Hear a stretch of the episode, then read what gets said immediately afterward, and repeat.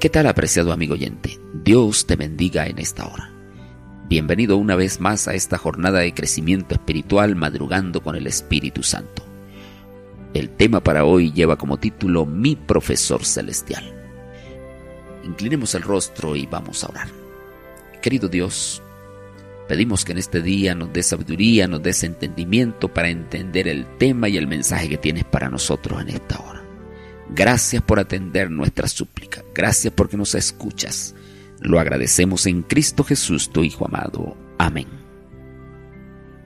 El libro de Juan capítulo 14 versículo 26 dice, Mas el consolador, el Espíritu Santo, a quien el Padre enviará en mi nombre, Él os enseñará todas las cosas y os recordará todo lo que os he dicho. Hoy vamos a ver que el Espíritu Santo es el profesor celestial y su misión es enseñarnos verdades necesarias acerca de Cristo, que nos conduzcan a la salvación. Él vino para restaurar en el ser humano la imagen de Dios y crear en las personas un profundo deseo de buscarlo. Y quien sigue sus orientaciones, pues va a tener gozo y alegría en cada paso de su camino.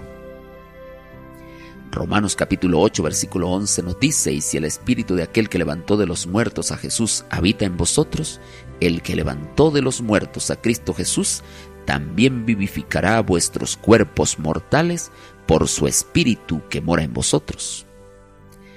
El Espíritu Santo me habla y me enseña a través de la Biblia y a través de la oración todo lo que necesito para vivir en santidad diaria. El libro deseado de todas las gentes, página 625, señala, por medio de las escrituras el Espíritu Santo habla a la mente y graba la verdad en el corazón. Así expone el error y lo expulsa del alma.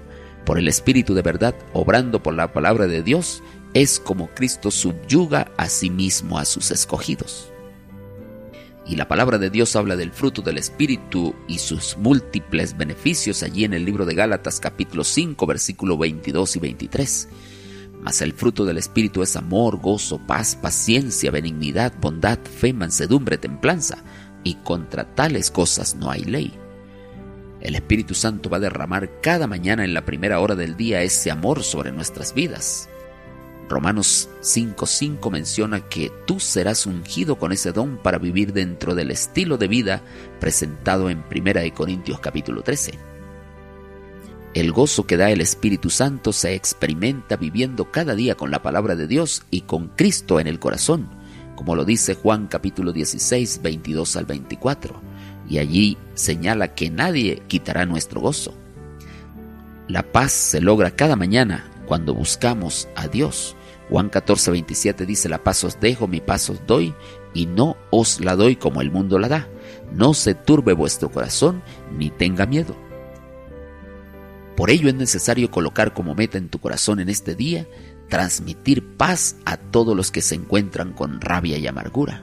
Te invito para que hoy seas un agente de paz. También la orden amorosa del Maestro Celestial sigue diciendo, andad en el Espíritu, no satisfagáis los deseos de la carne. Decide cuáles son las obras de la carne que definitivamente no serán parte de tu vida hoy. Abre tu Biblia y medita en Gálatas capítulo 5 versículos 19 al 21. Allí hay un mensaje poderoso para tu vida en este día. Ora y dile al Espíritu Santo cuál es tu decisión en relación con esas cosas carnales. Después que ores, ve a tus actividades creyendo que la misión y el fruto del Espíritu se manifestarán hoy en tu vida.